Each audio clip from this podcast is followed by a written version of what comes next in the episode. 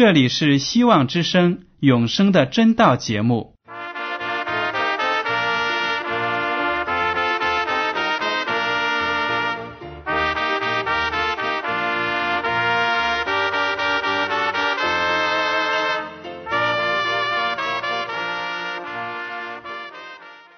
亲爱的听众朋友们，你们好，我是艾德，很高兴今天能和你们在永生的真道这个栏目中见面。耶稣说：“听上帝的话语，并且遵守的人是最有福气的。”所以，艾德现在能够通过电波和你们分享上帝的教导，感到十分快乐。我也希望众位弟兄姐妹。还有那些正在寻求真道的朋友们，也能够珍惜这段时光。大家不妨在手边准备好纸和笔，将今天讲到的要点和经文章节做些记录，以便过后自己再亲自查考圣经。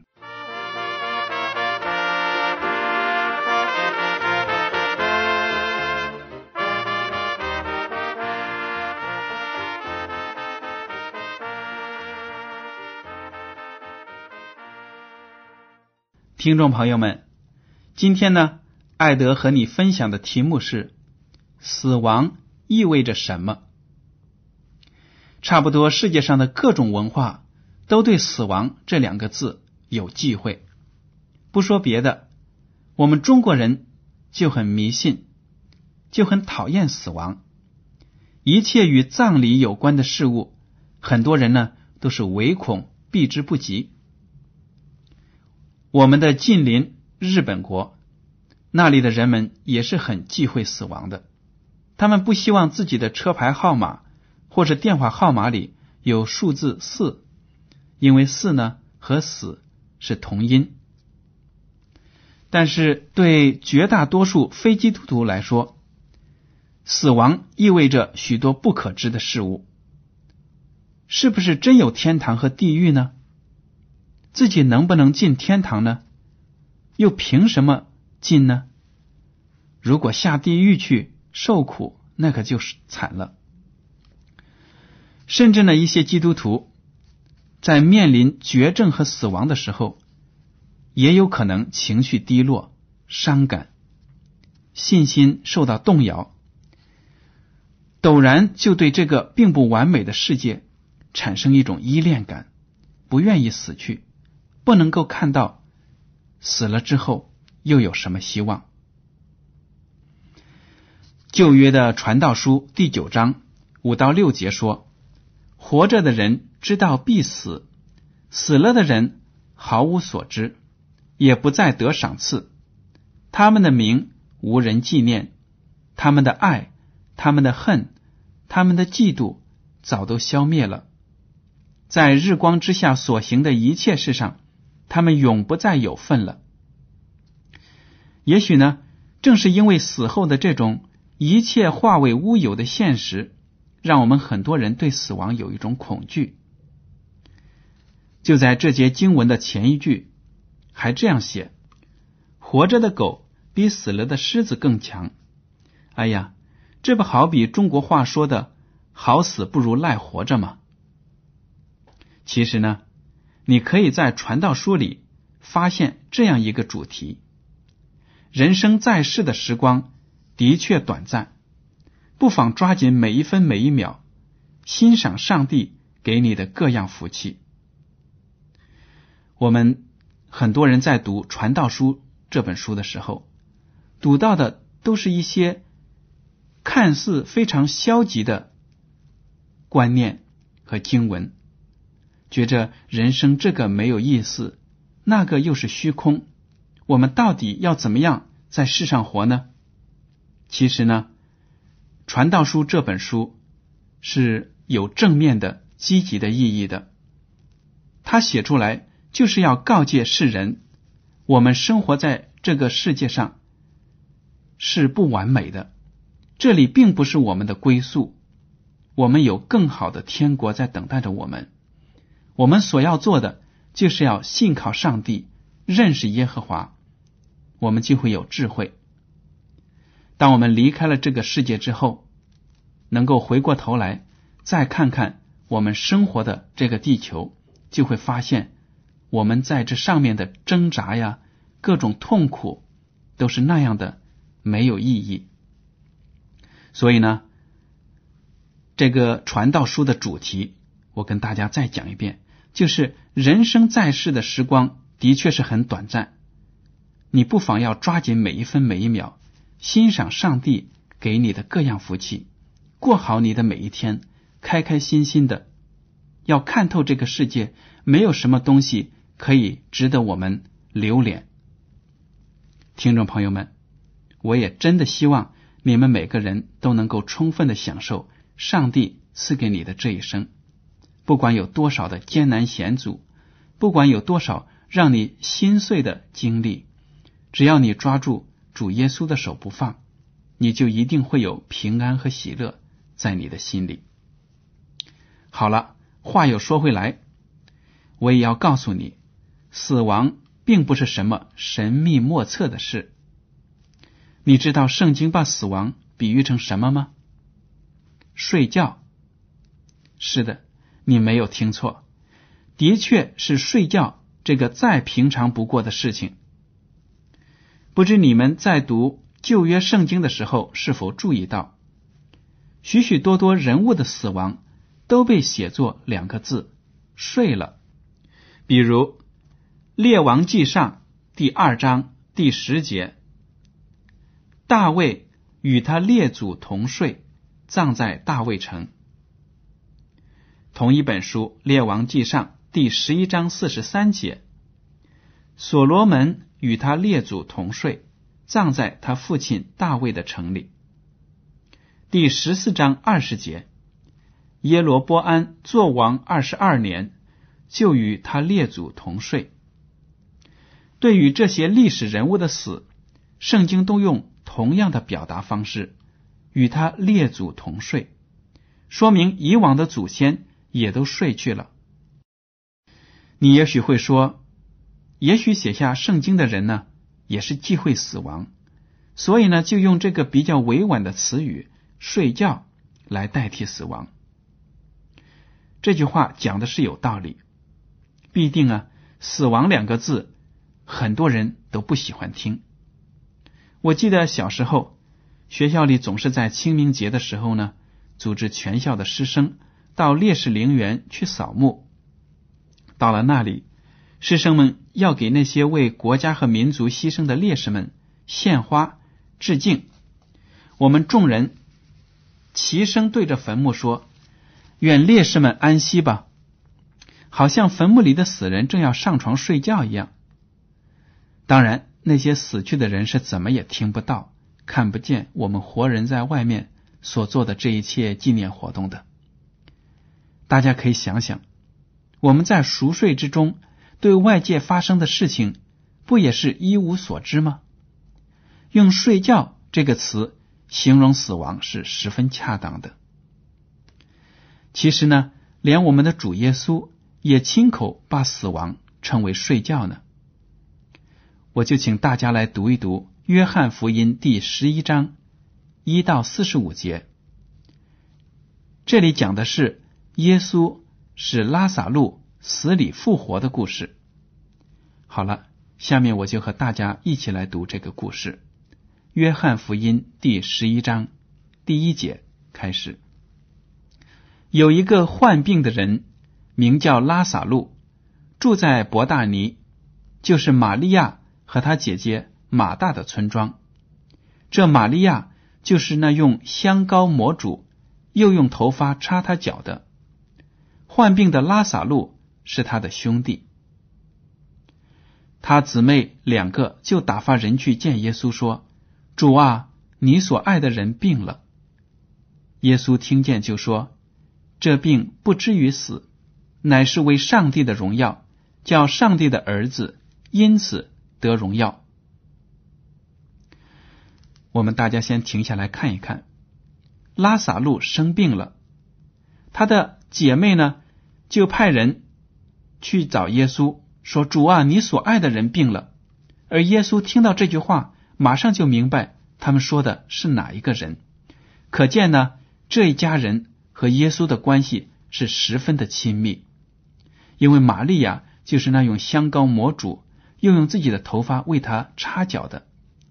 我们在圣经中也知道，耶稣对玛利亚的这个举动非常的欣赏，是他在世上从人那里唯一可以得到的一些安慰，因为玛利亚看得出耶稣就是自己的主，所以用很贵的钱。一年的工钱买了那么贵重的香膏，来为耶稣膏他的头、膏他的脚和身体。所以呢，这一家人和耶稣的关系是非常的亲密。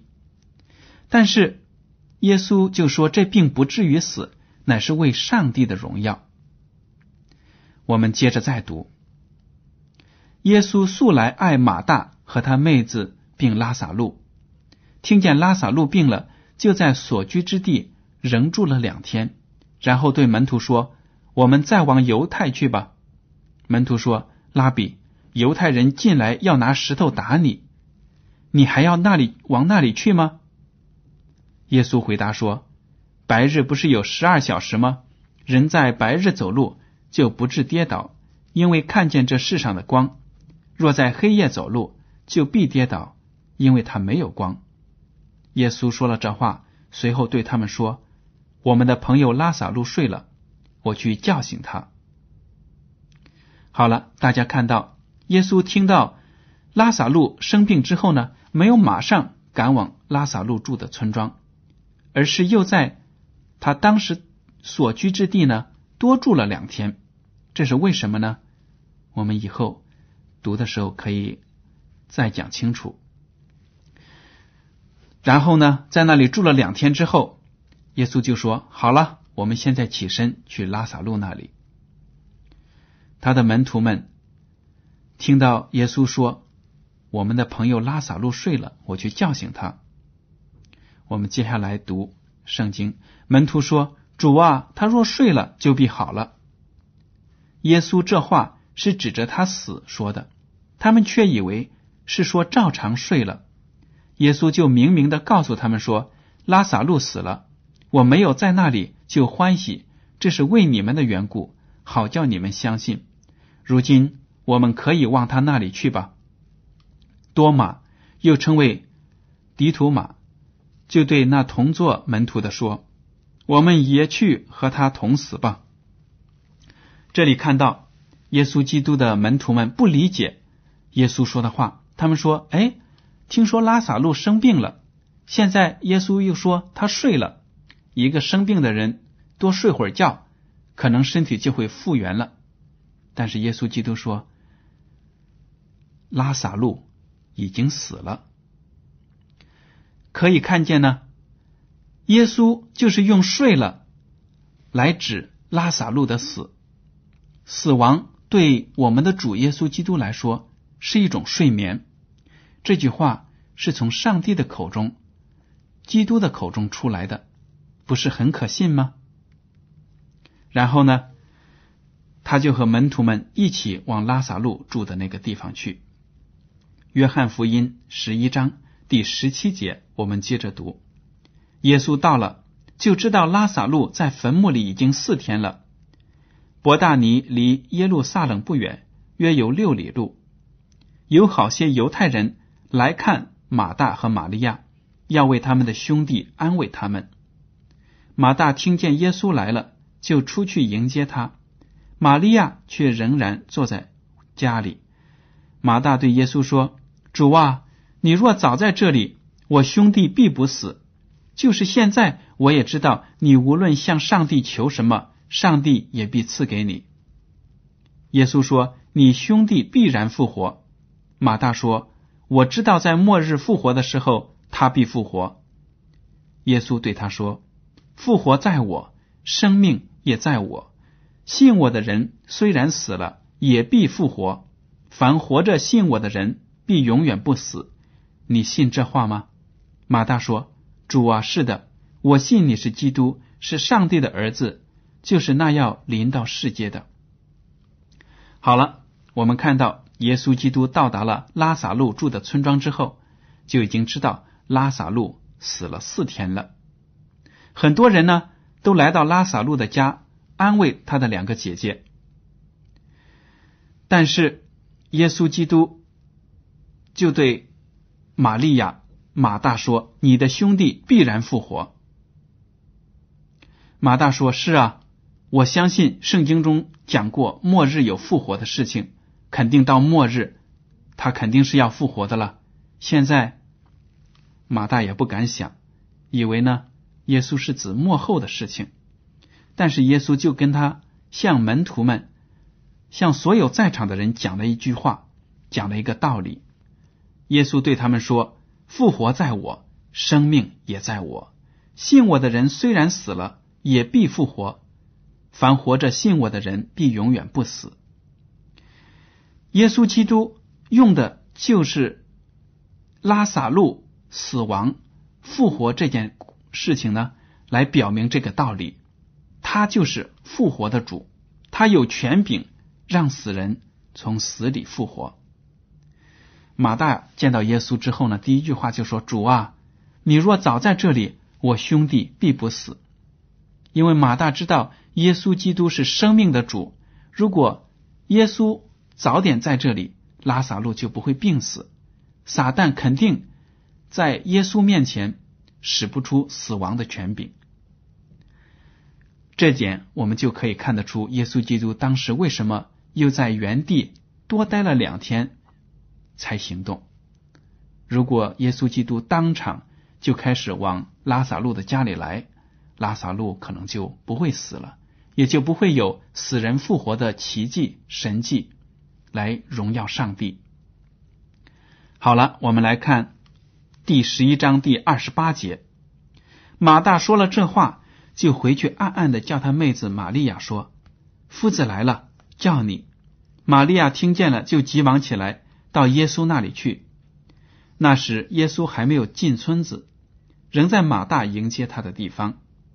那些同玛利亚在家里安慰他的犹太人，见他急忙起来出去，就跟着他，以为他要往坟墓那里去哭。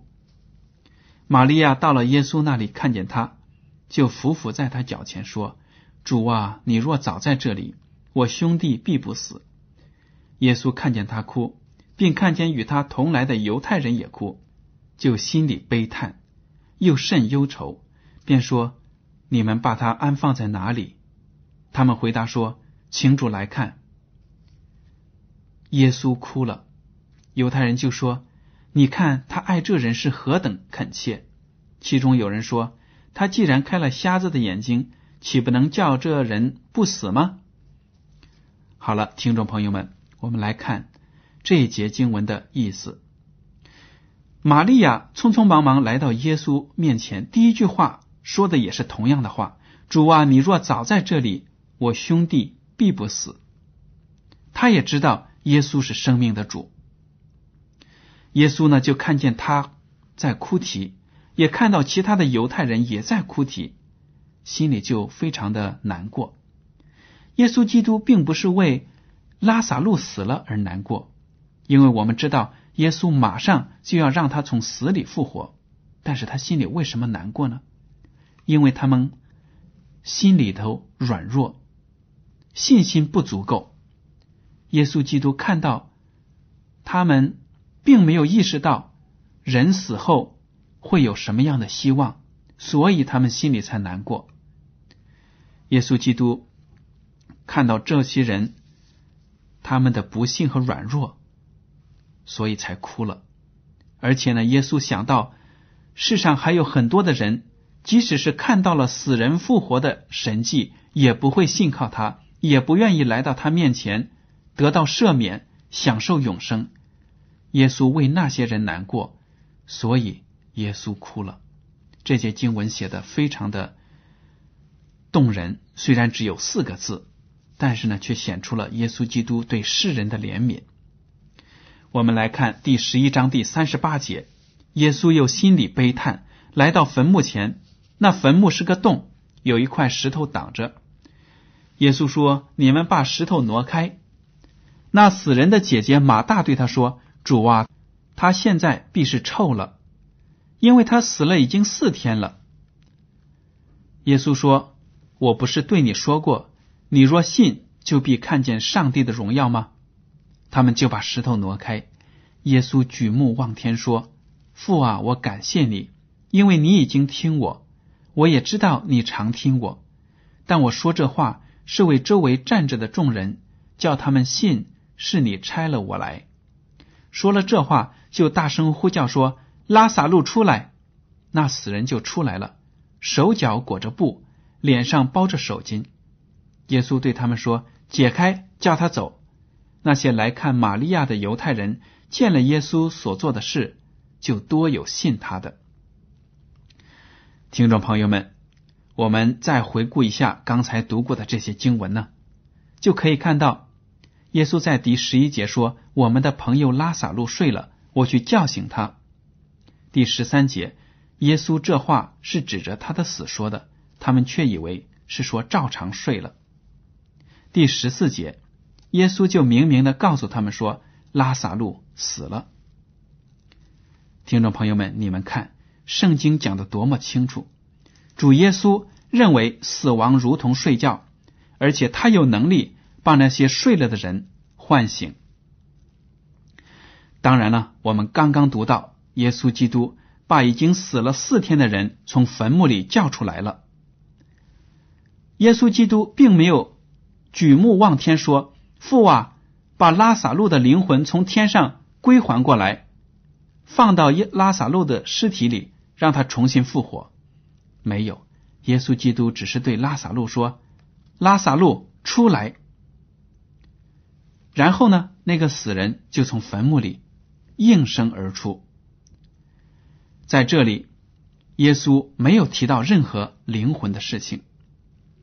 奇妙的是呢，在圣经里。也没有记录拉萨路关于死后有什么情景的描写。你想啊，他从死里复活，这样的神迹可是不多见的。那些犹太人完全可以拉着拉萨路的手说：“跟我们讲讲，你死了之后都到了什么地方啊？见到什么呀？有没有上天堂啊？”但是什么都没有，没有这样的记录，因为犹太人都知道，人死了。没有灵魂，听众朋友们，我们可以看得出，耶稣呢真真正正是上帝的儿子，有掌管生死的权柄。我们应当相信他的话，这样我们必然能够得到永生的应许。我们信耶稣的人都是有指望的。对我们来说，死亡不再是我们存在的终结。虽然我们人人都有死的时候，死后也可能会逐渐的被世人、被后代忘记，但是上帝会将我们牢牢的记在心里。我们要在坟墓里睡了，不再被世界上的事情影响。我们也没有像那些迷信的人所说的一样，有灵魂四处的飘走啊、游动，因为圣经已经告诉我们，人死后。没有能与肉体分离的灵魂，我们整个人被埋在坟墓里的时候，就是在那里安歇睡觉。只有道主耶稣第二次从天降临的时候，我们才被他那洪亮仁慈的声音唤醒，从坟墓里复活。使徒保罗对这样的情节呢，有一个非常精确而且鼓舞人心的描写。我请大家翻开到新约的《铁萨罗尼迦前书》第四章十三到十八节，保罗就写道：“论到睡了的人，我们不愿意弟兄们不知道，恐怕你们忧伤，像那些没有指望的人一样。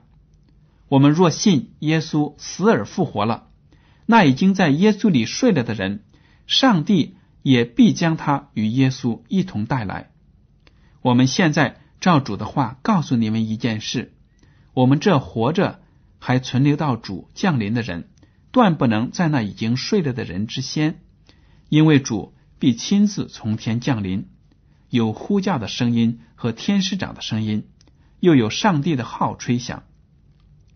那在基督里死了的人必先复活，以后我们这活着还存留的人必和他们一同被提到云里。在空中与主相遇，这样我们就要和主永远同在。所以你们当用这些话彼此劝勉。保罗呢，在这些经文中鼓励我们基督徒，指出了我们死后的盼望何在。不信主的人没有永生的盼望，所以当他们有亲属死亡的时候，全家人、所有的族人都来为他们痛苦哀号。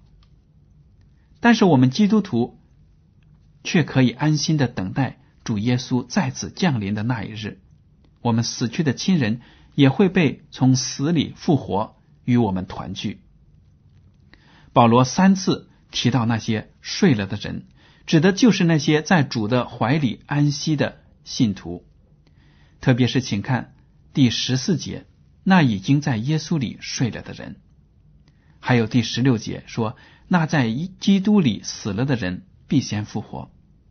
从这两节经文的比较中，我们就可以知道，圣经。真的是把死了的人称为睡了的人，听众朋友们，您说有道理吗？关于死亡对基督徒们的含义呢？我们今天就会谈到这里。希望大家在听完了讲道之后，认真的查看圣经，看看是不是讲的符合圣经的道理呢？我们基督徒应该时时的记住。只要我们信靠主，我们即使在耶稣里死去了，上帝还会纪念着我们。当主耶稣再一次来临的时候，上帝就会把对我们的记忆、纪念完完全全的还给我们，让我们从坟墓里复生，有一个永不朽坏的身体。这是一个多么美好的指望啊！亲爱的听众朋友们，今天的永生的真道节目到此就结束了。您如果对今天的讲题有什么想法、有什么问题，或者对这个栏目有什么建议，就请写信给我。我的通讯地址是香港九龙中央邮政总局信箱七零九八二号，请署名给爱德收。爱是热爱的爱，德是品德的德。如果您在来信中要求得到免费的圣经灵修读物节目时间表，我们都会满足您的要求。艾德感谢您今天的收听，再见。